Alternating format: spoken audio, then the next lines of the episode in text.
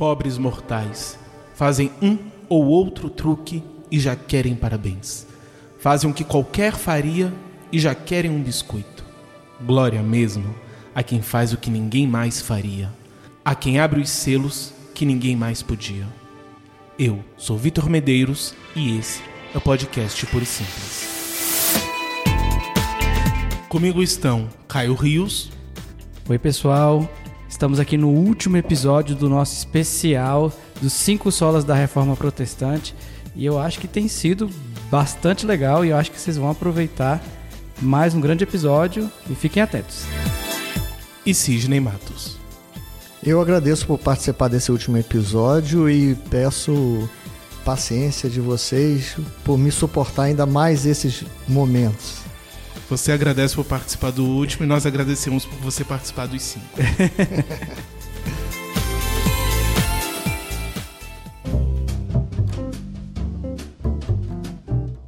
Não preciso dizer o tema desse episódio, já que basta fazer a conta e ver qual sola que falta. Então, vamos para o Sole deu glória ou somente a Deus a glória. De modo resumido, o que é o Sole deu glória? O Sole deu glória é uma expressão latina e para a gente entender essa expressão latina precisamos ir no contexto da época do século XVI, lá na Reforma Protestante. Essa expressão latina indica somente a Deus é devido a glória. É, pode parecer uma coisa básica né, para o cristão, mas precisa entender o contexto da época. Então, no século XVI, houve um contraste entre o movimento protestante e a Igreja Romana, que adotava não somente a Igreja Romana, mas outras igrejas na época, como a Igreja Oriental e etc., que adotava é, imagens, é, figuras no qual recebiam veneração, é, adoração, e tudo isso vinha já com uma carga da tradição da Igreja Romana durante muitos séculos. E a igreja, a reforma protestante veio falar contra esse tipo é, de coisas, porque se entendia que a glória e a adoração deveria ser dada somente a Deus e não a imagens ou a pessoas ou a ídolos ou a figuras. Então, historicamente, houve uma razão para isso acontecer dentro da igreja, já que a igreja do século I, lá dos apóstolos, não era dessa forma, e a gente pode comentar posteriormente o desenvolvimento disso mas a igreja protestante acabou é, se voltando contra esse tipo de coisas e um resumo desse pensamento é essa expressão latina soli deu glória, que significa somente glória a Deus, porque se entendia os reformadores que se estava dando glória aos homens e às instituições. Ele é o rei da glória. Ele é o rei da glória.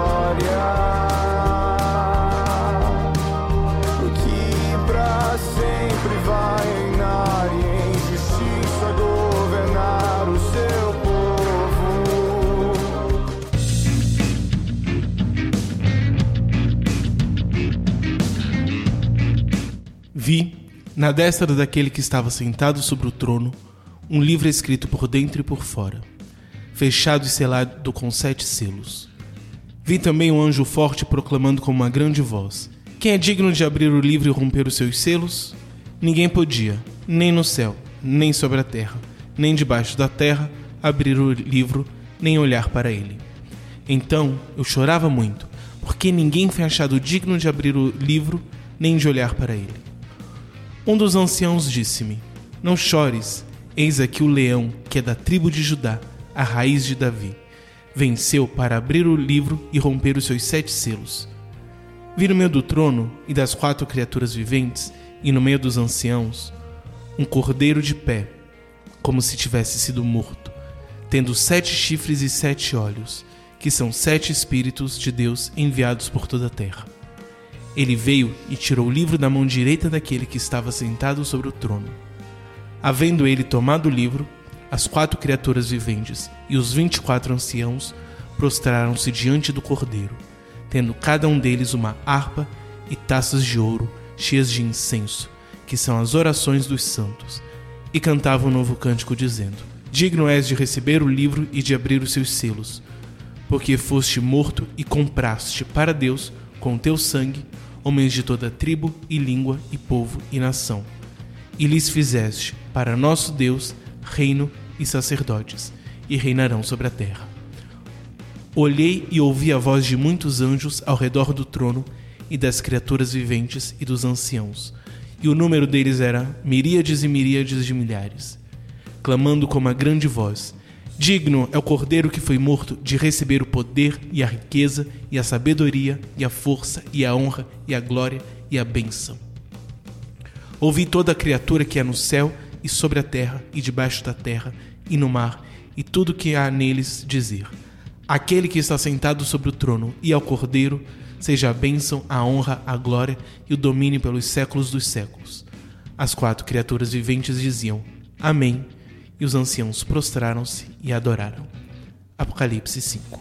Como podemos desenvolver uma teologia centrada na glória de Deus? É... Bom, vamos fazer o link com a teologia centrada na glória de Deus, com Soli Deu Glória. Né? Ah, primeiro, antes de entrar mais detalhe do Soli Deu Glória, é, apenas fazer uma distinção quando você fala desenvolver uma teologia, né? é importante colocar aqui é, o que muita gente pensa que a teologia já vem pronta na Bíblia. Então você abre a Bíblia e acha que a teologia já vem pronta. Na realidade, o que a Bíblia apresenta, o seu texto são as revelações de Deus, que Deus deu às pessoas né, e às nações ao longo de vários séculos e que estão escritas na Bíblia. Mas essas revelações, elas não são autoexplicáveis. E você precisa desenvolver toda é, uma, uma sistematização dessas revelações que Deus colocou na Bíblia, e esse desenvolvimento, o resultado desse desenvolvimento, dessa sistematização, é o que a gente chama de teologia. Então, assim, por mais estranho que possa parecer para alguns, a teologia é uma obra dos homens, a revelação é obra de Deus. Como a revelação não vem pronta e explicada, a teologia vem sistematizar essa revelação ao longo de todo o texto bíblico, e essa é, sistematização vai formar então essa teologia. É por isso que nós temos uma igreja com uma determinada teologia e uma outra denominação com uma outra teologia, porque foram sistematizadas de forma diferente. Então se explica que essa sistematização foi feita por mecanismos hermenêuticos e diversos, e aí já é outro assunto, mas apenas para explicar quando se diz ah, como se desenvolve uma teologia centrada é, na glória é, somente a Deus. Então, só essa diferenciação entre o que existe na Bíblia da revelação e o que existe da teologia. Então, a revelação é uma obra de Deus, a teologia é uma, um esforço humano da sistematização dessas revelações. Então, voltando à pergunta original, é sobre a desenvolvimento da teologia da, eh, de somente da glória a Deus, que é um ponto focal é, da doutrina protestante. Então a, a, gente precisa entender por que, que o protestantismo ressaltou esse ponto, né? E o que, que aconteceu? Porque a glória a Deus é um ensinamento que está no Evangelho, né? O próprio Jesus ele sempre coloca que nós devemos dar glória a Deus. Chegou um homem falando para Jesus, bom mestre, e ele jogou para Deus a glória. Não, ninguém é bom senão o Pai que existe no céu. Não que ele estava falando ali como a segunda pessoa da Trindade, porque ele também era bom, mas ele estava se apresentando como um homem e estava explicando para um outro homem que ele deve dar glória somente a Deus, que era o Pai, né? E o próprio anjo, você lê o livro de Apocalipse, no final do livro de Apocalipse, um anjo é, quando foi falar com João, João vendo aquele esplendor do anjo, se ajoelhou e o anjo não levanta, levanta, porque glória somente a Deus. Né? Pedro, quando foi pregar para Cornélio, quando chegou na casa de Cornélio, Cornélio ia se ajoelhando diante de, de Pedro, e Pedro, não, não, levanta, porque você é, um, é um, um servo de Deus como eu. Então você vê que vários exemplos na Bíblia mostram que Deus é o que recebe a glória. Né? Jesus mesmo, sendo tentado pelo diabo, diz ao Senhor teu Deus adorarás e só a Ele darás culto. Então as revelações da Bíblia, ela contém essa verdade de que a glória deva ser dada a Deus e somente a Ele. Está né? no texto bíblico que diz: A minha glória eu não reparto com ninguém. Então, esse ponto é muito importante dentro do texto bíblico, porque toda a essência da Bíblia é você glorificar a Deus na sua vida, a natureza glorifica a Deus. Então, Deus é o único que deve receber glória. Mas por que, que o protestantismo né, ressaltou esse ponto? Parece ser uma coisa trivial né, para o Evangelho. É porque ao longo dos séculos foram se desenvolvendo outras camadas em cima dessa teologia, né, que é, na original pregava esse somente essa adoração a Deus. E eu colocaria o início dessa trajetória é, de uma problemática que se criou de você passar a adorar pessoas, né, santos, imagens e anjos com um fundo histórico. Né? Na, nos primeiros séculos da igreja, ela foi perseguida pelos romanos e muitos daqueles cristãos né, é, esboçaram a sua fé dando a sua vida, né? testemunhando a sua fé, entregando, dando a sua vida em nome desse evangelho. Tanto que a palavra mártir, que em grego significa testemunha, ficou um símbolo do sacrifício, porque pessoas eram colocadas no Coliseu, eram torturadas, pessoas eram empaladas né, em postes para servir de iluminação pública, como se diz que aconteceu no Jardim de Nero. Então, muitos dos santos mostraram a sua fé através dessa perseguição. E a igreja achou por bem fazer memória a esses santos até para servir de apoio à fé dos outros cristãos. Olha como um cristão verdadeiro vive e etc.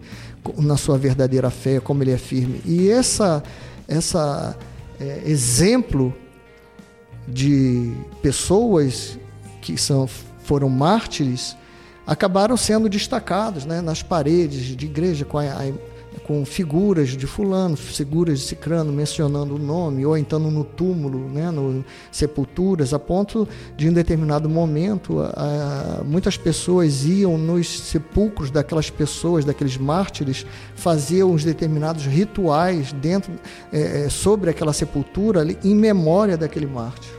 E com o tempo foi passando, aquele mártir que era é, é, relembrado na sepultura, passou a ser feito imagens e trouxeram para dentro da igreja e eles passaram a ser relembrados dentro da igreja.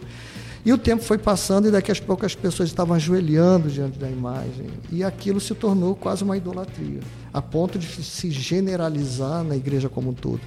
Quando chegou no ano 787, a coisa estava tão generalizada que fez um, se fez um concílio, foi o sétimo concílio da igreja, sétimo concílio ecumênico, envolvendo todas as igrejas, para decidir sobre se as imagens e essas figuras dos santos iriam continuar na igreja ou iam ser abolidas. E esse concílio acabou por decidir que essas imagens deveriam continuar.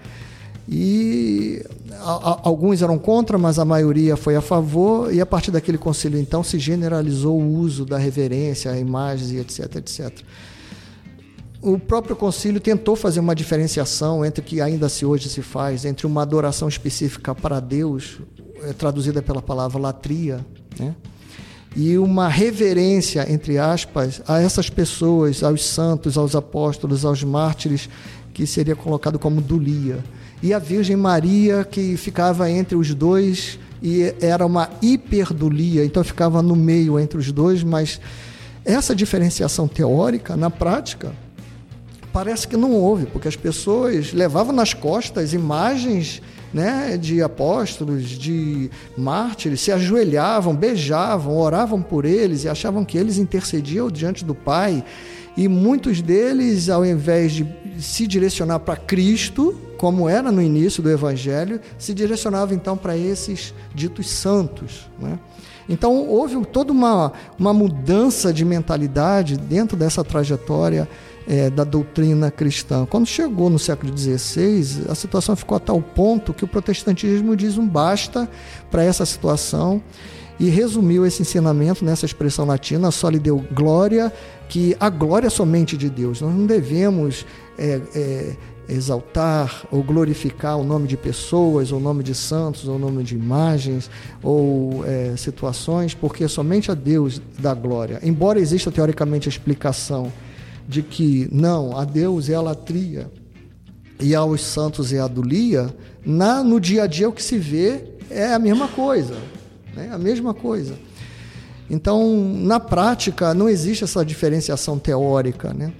E a igreja protestante ela é, procurou é, retornar às origens, como era no primeiro século, e voltar a, a, a, ter esse novo ensinamento de que a glória somente é de Deus, não é, é, é de pessoas, não é de imagens, não é de santos.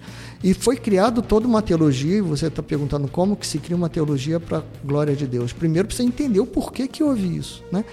E foi criada uma teologia para apoiar a adoração dos santos e de imagens.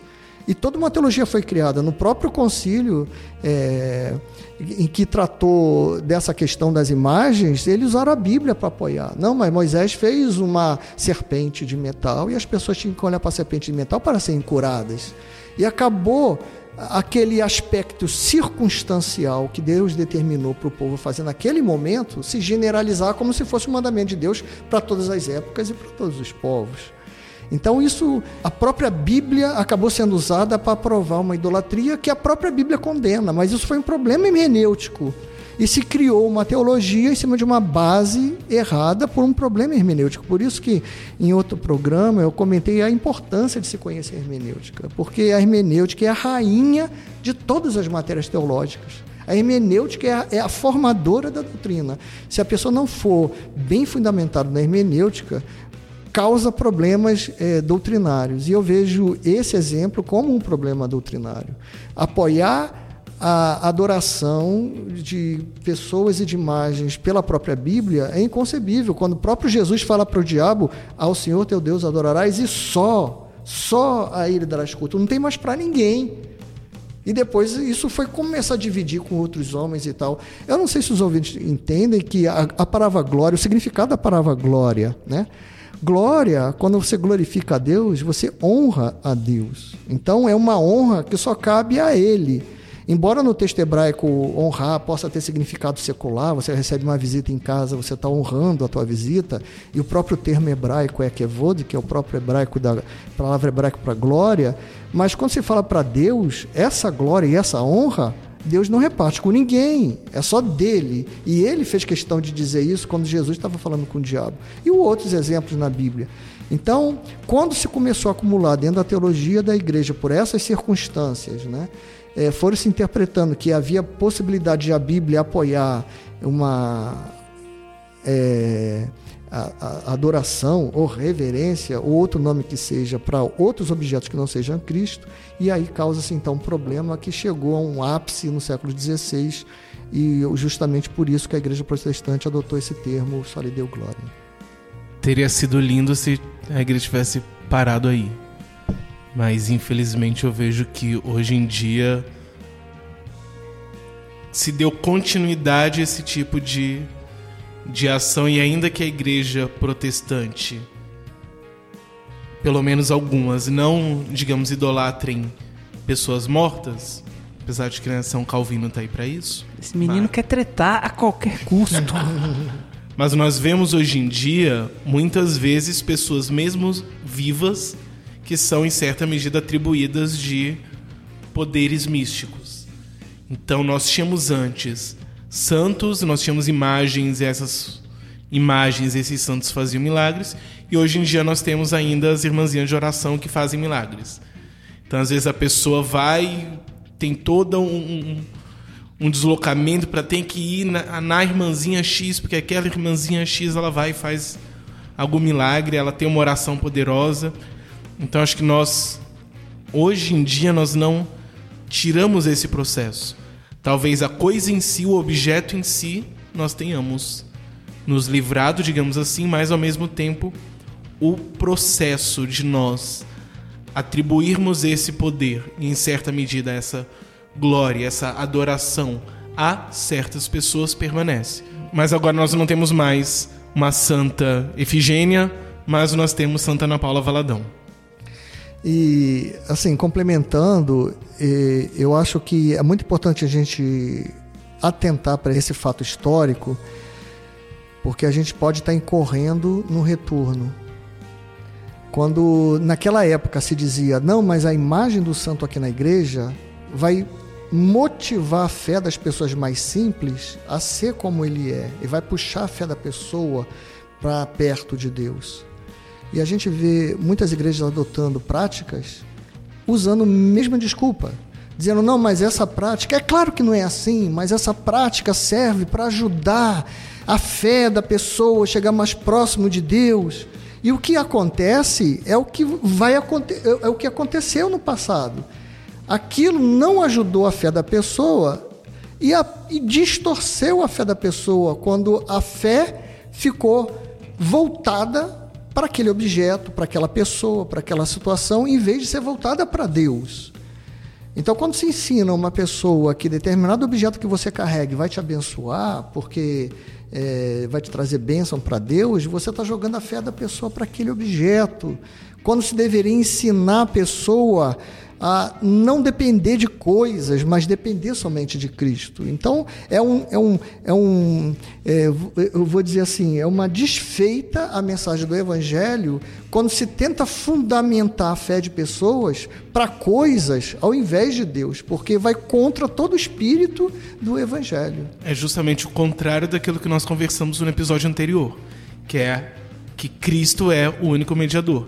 Então nós colocamos outras pessoas como mediadores, objetos como mediadores, ritos como mediadores, canções como mediadores. Nós enchemos de, mediadores, enquanto que na verdade nós precisaríamos simplesmente nos voltarmos para Cristo, para o poder de Cristo e para a adoração de Cristo. Pegando essa questão da, da glória, se nós colocamos outras coisas como mediadores, então essas coisas de fato merecem glória. Mas se nós entendemos que de fato é somente Cristo que é capaz de nos salvar, então nós entenderemos que nós precisamos dar glória toda e somente para Cristo. Exatamente, isso é, isso é muito importante. Inclusive, você fez um, uma leitura do texto de Apocalipse, e eu queria usar como referência um texto depois, mais além de Apocalipse, quando é Apocalipse capítulo 17 e 18, que fala de Babilônia né, um sistema religioso. E nesse sistema religioso se destaca, e um anjo fala, que é uma mulher e ela traz com ela abominação. E a palavra abominação é, na Bíblia está é, tá se referindo à idolatria. Né? Jesus, quando fala, quando pôs vir de abominação no templo, é a idolatria, é o ídolo. Então, é um sistema religioso que se aferrou a ídolos. Ou seja, a glória não é de Deus, é daquele negócio ali, é da coisa, é do objeto, sabe lá o que está sendo usado como ídolo ali. E o mais interessante é que no 18, uma voz do céu grita e diz assim: sai dela, povo meu. Então existem pessoas de Deus enfronhado nesses sistemas que estão ali, às vezes, sinceramente, mas não sabem que é um sistema contaminado. Então, isso é muito interessante né, é, quando a gente vê isso. É importante para nos chamar a atenção quando nós é, colocamos explicações como essas que eu falei, de dizer não é um suporte à fé daquelas pessoas mais humildes, porque era exatamente a mesma coisa que você falou no passado. E o que aconteceu? A fé daquelas pessoas do passado foram totalmente distorcidas. Não se adorava mais Deus, não se adorava mais Jesus, agora se adorava santos, a pessoa. E aí chega lá em Apocalipse e diz: ah, não, o incenso, que são as orações dos santos. Aí fez toda uma teologia para mostrar que aqueles santos são os santos que intercedem por nós no céu. A Bíblia nunca falou isso, ao contrário, a Bíblia mostra que os santos são aqueles que seguem a Cristo, a igreja como um todo é santa, né? Vós sois geração santa, 1 Pedro 2, 9, nós, a igreja como um todo. Então, o santo não é aquele que é decretado, tem um certificado de santo, passa por um processo, né? É, é, da canonização, vamos dizer assim, e antes tem um processo da beatificação, e antes é servo de Deus, quando na Bíblia todo mundo é servo de Deus, aquele que segue a, a Cristo, e todos são santos desde que aceitem a Cristo e são, têm comunhão com Cristo. Então, é importante para nós hoje é, não fazermos um retorno ao passado, porque o resultado vai ser a necessidade de uma reforma dentro da reforma. Né? Isso eu estou falando no âmbito das próprias igrejas cristãs hoje, né, protestantes, que adotam práticas que são justificadas pela norma, mesma forma como do passado. Não, deixa. Tanto que no concílio, quando foi decidido isso, houve uma, uma briga enorme, porque eles alegavam: não, esses que são contra essas imagens estão contra a memória dos santos? Estão contra a memória dos mártires? Ninguém estava contra a memória dos mártires, estava contra a idolatria, porque na prática é isso que aconteceria. Né? Então é muito importante para que nós hoje façamos uma reflexão no sentido de para onde a igreja está caminhando. A igreja não é só o momento, o retrato atual. A igreja é uma trajetória, né? A igreja é histórica. E eu diria, usando uma linguagem filosófica, que a igreja tem uma historicidade. Ela não é parada no tempo, ela é uma trajetória. Então, o que nós estamos fazendo hoje, ela vai ter reflexo na vida da igreja lá na frente. E lá na frente vai ter uma dificuldade enorme de extrair isso e purgar para fazer a correção de caminho. Então, o sólido deu glória é atual, é importante. E precisamos ter essa ideia do contexto para poder então fazer voltar a uma teologia que era da igreja do primeiro século. A igreja está quase não precisando mais de uma reforma, mas de demolir e construir de novo. Né? um outro ponto que para mim vem muito nessa questão da, da glória a Deus além de todos esses subsídios que se coloca também a questão um pouco do humanismo. Eu vejo hoje em dia cada vez mais se colocando como se o centro da, do cristianismo, da igreja, da, de tudo isso fosse o homem e não a glória de Deus. Então a igreja serve para você se sentir bem. Então o propósito do homem é o homem se sentir bem, o homem ser o centro de tudo mas não tanto a glória a Deus de fato. Então, mesmo às vezes em pontos mais ortodoxos, em teologias mais ortodoxas, nós vemos um pouco isso, esse foco na no prazer do homem. Mas ao mesmo tempo nós vemos na Bíblia que o, o propósito do homem é não é nem que o homem glorifique a Deus, mas que através da obra de Deus no homem ou da condenação do homem, Deus seja glorificado. Então nós vemos que essa glorificação de Deus, ela é o cerne de tudo. Mas cada vez mais nós nos distanciamos disso e parece que Deus existe para que possa fazer com que o homem se sinta bem.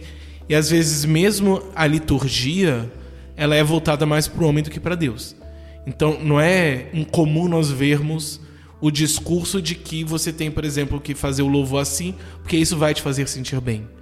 Então, nas igrejas nós não louvamos, nós não cantamos para glorificar Deus. Nós cantamos e louvamos para nos sentir bem, para que isso nos, nos dê benefícios, porque o louvor cura. Então, nós somos, ainda que aquilo que nós cantemos em alguns momentos seja sobre Deus, mas o motivo de nós estarmos fazendo isso tem muito mais a ver com o nosso bem-estar do que necessariamente isso. Ou então, mesmo o conteúdo de certas músicas, que alguns vão chamar de louvor, tem mais a ver com eu, com aquilo que eu quero, aquilo que eu sinto, do que necessariamente com Deus. Em vez de eu falar, apesar da glória que tens, tu te importas comigo também, colocando a glória de Deus, e apesar disso ele se importa comigo, eu falo que quem mandou largar a rede? Quem mandou você parar? Volte para o mar alto e no lugar da tua vergonha eu vou te honrar. Então é muito mais sobre o homem, sobre aquilo que eu vou receber de benefício de Deus do que necessariamente glorificando a Deus. Então eu vejo que hoje em dia nós realmente precisamos parar e voltar para a glória de Deus. Porque se o homem ele é totalmente insuficiente para ser salvo, ele é também totalmente imerecedor de todo e qualquer tipo de glória. É, João, eu vou fazer um cavalo de pau aqui e você falou do humanismo, mas assim, é, você está totalmente correto dentro do que falou do humanismo. Eu vou dar um cavalo de pau para falar do humanismo num outro ângulo. porque eu acho que, em determinado sentido, Deus aprova o humanismo. E vou dizer como. Porque Deus está interessado no bem-estar do homem. A preocupação de Deus é o homem. Então, eu acho que o humanismo é, da Bíblia é o humanismo, talvez, da forma correta. No sentido de que o homem quer se dar bem, ele quer ser feliz, ele quer ter a sua realização pessoal e individual, então a Bíblia já dá o segredo. Né? Ele diz: aquele que quer ser grande, seja humilde diante de Deus, porque Deus abate os que são orgulhosos. Então, se você tem um foco no humanismo, você vai compreender que para atingir o objetivo do humanismo é glorificar a Deus. O melhor caminho de você se dar bem é glorificar a Deus. Então, se você diz, eu sou humanista, se você é humanista, meu amigo, você tem que glorificar a Deus, porque Deus vai te exaltar. Não é procurando a tua própria exaltação que você vai se dar bem. É isso que a Bíblia vem revelar de profundo.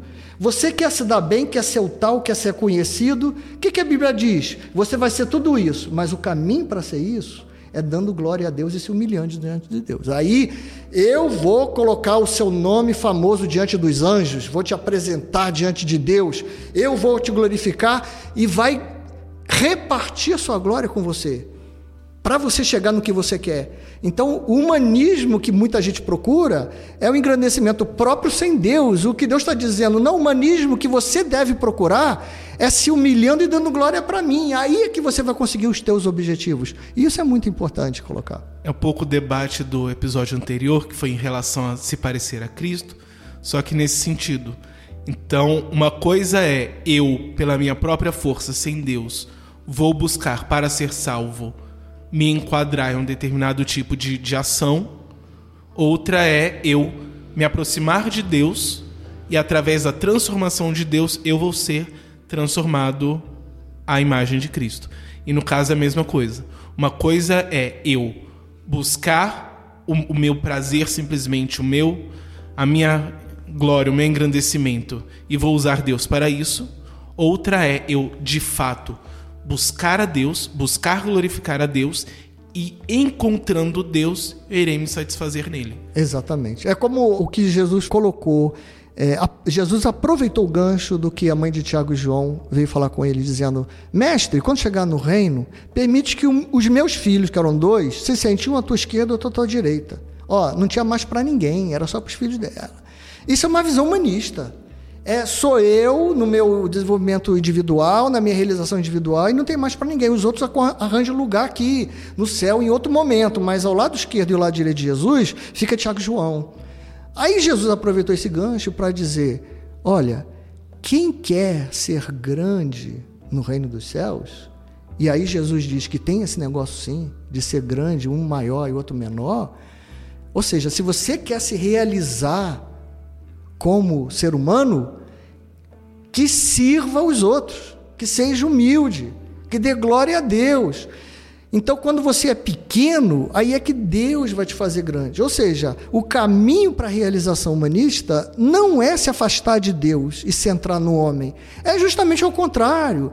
É centrar em Deus que você vai conseguir o que você quer. Essa é a essência do que Jesus falou em Mateus 6, né? Quando falou.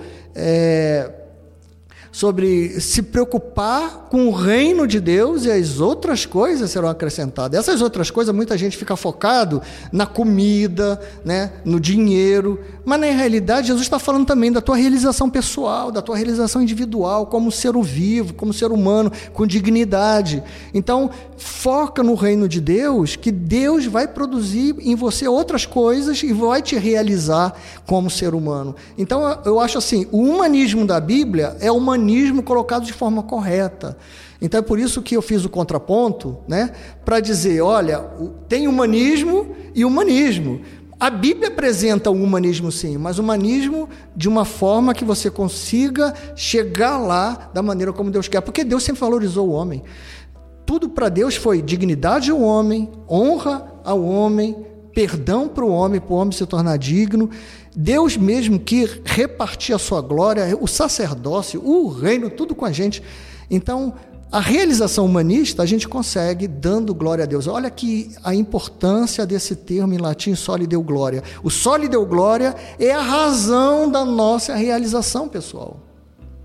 Eu queria dizer que minha realização pessoal ela já é comida e dinheiro, não precisa de mais nada. é bom lembrar também que pouco depois dessa conversa de Jesus com a mãe de João e Tiago, vem a ceia, que é justamente quando Deus vai lavar os pés dos discípulos. Então ele dá justamente esse exemplo de ser pequeno do ponto de vista humano, mas ao mesmo tempo do ponto de vista espiritual, ser gigante. Eu acho que, principalmente quando você deu o exemplo das canções, é, e aí eu acho que o que a gente, que vocês discutiram aqui, traz bem essa questão nisso. Então, assim, o meu louvor ele tem que ser cristocêntrico. Ele tem que focar em dar glória a Deus. Então, assim, se eu já trago para mim, eu tô pulando uma etapa, tô pulando corguinho, porque eu, já quero, já estou pensando necessariamente na, no que vem de bom para mim como, como ser humano. E eu acho que a partir do momento que eu faço isso, eu já estou fazendo errado. Em vez de eu glorificar a Deus e depois colher os frutos disso, eu já estou pensando é, na colheita e o, o caminho que eu tenho para isso, eu, já, eu quero pular. Eu acho que isso vem muito dessa questão atual do foco motivacional, do você consegue, você vai, do quase um coach, né? Essa música para mim é quase um coach nesse sentido que fica falando que você é lindo, você é maravilhoso, ao mesmo tempo que Deus é deixado de lado. Então acho que no fator musical da coisa é, é muito importante que a gente abandone essa ideia de que é, de ter louvores que falem de. É igual música romântica gospel, já viu? Que é igual uma música romântica do mundo, mas no final tem que Deus abençoe essa relação. Então, assim, é quase a mesma coisa. E, e, e a gente tem muito disso de músicas que estão sendo músicas motivacionais e não estão dando a glória a Deus e fala no final, Deus é bom, entendeu? É, eu acho que esse é o ponto principal nesse fator musical da coisa. É, e também tem outros fatores que eu, eu, eu, eu fico é, pensativo com relação, a, por exemplo, a, a postura do cristão como alguém que glorifica a Deus. E, é, e aí não é que ele glorifique determinadas coisas no sentido de, si, de a si mesmo, ou, por exemplo, um, um santo. Mas, por exemplo, a, o, o, o, cristão que glorifica determinadas coisas da sua vida, como carro, como é, algum bem material, e acaba que, com, por exemplo, no, no meio pentecostal, onde a gente tem muito a, a, a prática de, de expressar falando glória a Deus, glória a Deus nos cultos, eu já encontrei pessoas que têm é, uma vida onde determinados pontos são glorificados, e aí são glorificados não no sentido religioso, mas no sentido de que tem primazia na vida determinado objeto ou atitude, ao mesmo tempo que está na igreja falando várias vezes glória a Deus, glória a Deus, glória a Deus, e na cabeça dela está, ela acha que glorifica a Deus porque está se utilizando do, da verbalização, né? Eu lembro de um culto há muito tempo atrás que eu estava, era o pastor Elianai que pregava, e era uma festividade. E ele estava dando sermão. E a, tinha uma irmã que ela estava muito focada na sua nova máquina digital. Né? Na época, as pessoas usavam máquinas digitais ainda. E aí ela tirou várias e várias e várias selfies enquanto o sermão acontecia. Mas ela não deixava de dar o glória a Deus. Então ela estava assim, clec, glória a Deus. Clec, Jesus é bom. Clec, glória a Deus. E ela não estava nem ligando para o que estava acontecendo no sermão. Então, assim, provavelmente na cabeça dela, ela está achando, estou glorificando a Deus. Mas na prática, ela está deixando a glória de Deus ao lado. E está errando também, porque não está prestando atenção no sermão, né? Então, eu, eu vejo isso dentro do, do, do nosso contexto cristão e não está relacionado à veneração de santo nem alguma coisa religiosa. É a postura da, na vida mesmo e é a relação que a gente tem com as coisas e com as situações. Isso é muito importante que você colocou, porque existe um exemplo bem claro disso que Jesus coloca quando vem aquele mancebo rico e fala para o jovem rico e fala para Jesus: Bom, mestre, que farei para dar a vida eterna? E Jesus falou: Não, você segue os mandamentos como está na Bíblia. Ah, mas eu sigo todos eles. Ah, você segue? E aí Jesus fez uma proposta para ele que alterou profundamente a maneira dele ver a coisa. Porque o, o, primeiro mandamento hoje é não terá os outros deuses diante de mim. E a gente lê aquilo pensa, não, mas eu não tenho nenhuma imagem na minha casa, né? eu não adoro nenhum Deus. Mas o Deus não é só aquilo que se vê, não é o ídolo só palpável.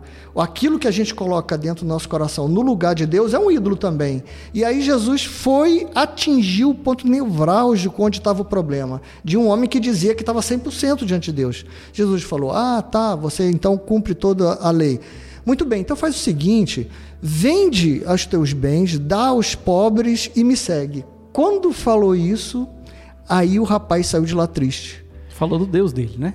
É, porque ele caiu em si, que quando Jesus falou, segue os mandamentos, ele diz, eu sigo todos, e o primeiro logo é não terás outros deuses, ele caiu em si que as riquezas dele eram Deus para ele, porque ele seria incapaz de vender e seguir a Cristo, por isso que ele saiu triste. Então, é, o ídolo não é apenas aquilo que se vê, que se apalpa, mas aquilo que a gente tem dentro do nosso coração, que não abrimos mão de jeito nenhum é, e, e, toma o lugar de Deus. Então, de, Cristo identificou um ídolo dentro daquele jovem que ele mesmo não percebia. Então, é como o, o Caio está falando: o ídolo ele pode ser é, coisas, pessoas, pode ser sentimentos, pode ser uma atitude, pode ser coisa que a gente nem imagina, mas a gente não abre mão para colocar Deus no lugar. Né? E às vezes as pessoas dizem, não, eu dou a minha vida para Cristo. E às vezes Deus não está querendo a vida toda, está querendo só aquele pedacinho, mas é justamente o pedacinho que a gente não abre mão. Ele é o Rei da Glória.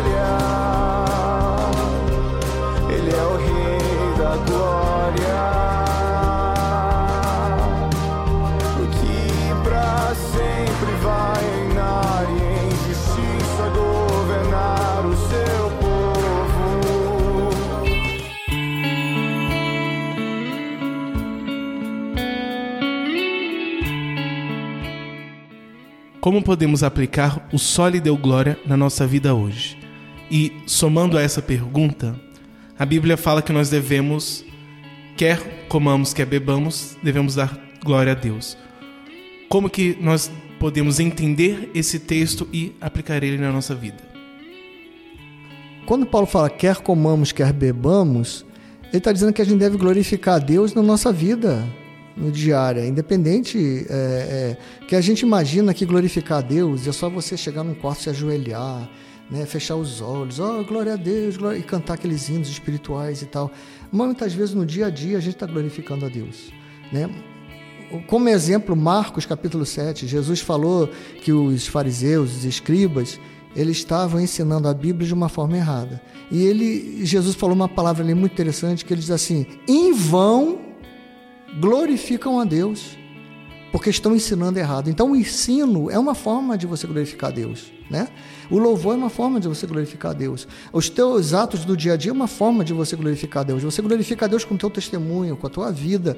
Então a glorificação de Deus é uma expressão que nós temos em direção à honra a Deus e a gente pode fazer isso de várias formas, tanto falando, tanto cantando, quanto comendo, quando bebendo, se vestindo. E aí entra em todos os aspectos da vida humana. Eu acho que quando o salmista diz, e tudo quanto tem fôlego louve o Senhor, e aí começa a numerar os passarinhos, animais e tal, ele está querendo dizer, olha, em todos os aspectos da vida a gente deve glorificar a Deus. Então, assim, no meu trabalho, na minha escola, na minha casa, na criação dos meus filhos, no meu casamento, no meu comportamento, nas minhas palavras, tudo deve ser para a glória de Deus, no sentido de honrar a Deus e fazer Ele o nome conhecido. Aliás, o significado da palavra glória não é só honrar, é dar fama. Então, quando a gente fala de Deus, a gente está glorificando a Deus. Quando a gente evangeliza, a gente está glorificando a Deus. Quando a gente ensina a palavra de Deus, a gente está glorificando a Deus. Porque quanto mais se fala, mais Deus é conhecido. E glória é justamente isso: é fama e honra. De fato, acho que o ponto que falta muito para nós hoje em dia é entendermos isso, de que glorificar a Deus não é simplesmente aquilo que nós fazemos no culto. O culto, em certa medida, nós fazemos isso de uma forma especial, mas de fato é algo que tem que estar no nosso dia a dia, e não no sentido de apenas no nosso dia a dia nós separarmos um período devocional, digamos assim, mas nós realmente a nossa forma de viver, as nossas ações, as nossas relações elas serem centradas naquilo que nós recebemos enquanto transformação de Cristo. Então, nós entendermos que nós termos em nós o fruto do Espírito e nós agirmos com o outro com benignidade, com bondade, com domínio próprio, isso é também glorificar a Deus. E também a questão de que apresentar Deus, falar de Deus, é também uma forma de nós glorificarmos a Deus. Então, nesse sentido, por exemplo, uma forma de glorificar a Deus é o evangelismo. Mas isso é tema para o próximo episódio.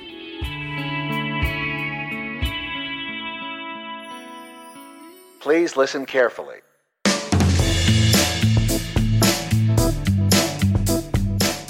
Pessoal, chegou ao fim nossa série especial sobre os cinco solas da Reforma Protestante. Nós tivemos esses cinco episódios especiais ao longo do mês de outubro. Vocês não tiveram episódios quinzenais, tiveram episódios semanais, justamente para comemorar e para que a gente possa aprender um pouquinho mais sobre os cinco solas, tá ok? E nós tivemos aqui, graças a Deus, nos cinco episódios, o nosso queridíssimo professor Sidney Matos é mestre em teologia é, está fazendo seu doutorado né, por agora e ele também é o monitor do núcleo 226 da ETAD, que é a Escola Teológica das Assembleias de Deus, onde eu e João Vitor estudamos, fizemos o curso é, básico e médio e vendemos cantina um bom tempo também. Então é uma escola muito legal é, é, um ambiente muito agradável que o mestre Sidney ele tem, tem monitorado, né? E é uma escola que já foi premiada algumas vezes e por isso é, é um motivo de muita alegria, honra estar com uma pessoa tão especial aqui. Então, Sidney, fica o nosso agradecimento pelo essa, o, esse conhecimento que você passou para a gente tão grandioso. Muito obrigado de coração. Eu agradeço pela, pelo convite de ter participado dessa sequência de, dos cinco solas e me coloco à disposição para as outras oportunidades para dar a minha humilde contribuição ao programa. Muito obrigado. Vamos aproveitar. Com certeza. Nós somos o podcast Puro e Simples e agora chegou a hora de você conhecer nossas redes sociais para você entrar em contato com a gente. Se você quiser perguntar alguma coisa, comentar, é, falar que gostou, que não gostou, você fica à vontade, nós vamos ficar muito felizes em ter a sua interação conosco nas nossas redes sociais. O nosso site principal é onde você tem acesso aos textos e aos links quando nós comentamos nos episódios. E o nosso site é o podcastpurisimples.com.br. Ele é o, é o ponto central assim que você vai ter acesso tanto às outras redes sociais quanto ao áudio e o texto também. Além disso, nós temos uma conta no Twitter que é Puro Simples Cast. Puro Simples Cast é nossa conta no Twitter. Temos também um Instagram nosso Instagram é podcast puro simples, não tem o E, é podcast puro simples no Instagram. Você tem é, várias frases que a gente coloca, algumas artes, algumas fotos dos bastidores e você fica à vontade para dar o seu curtir, para dar o seu comentário.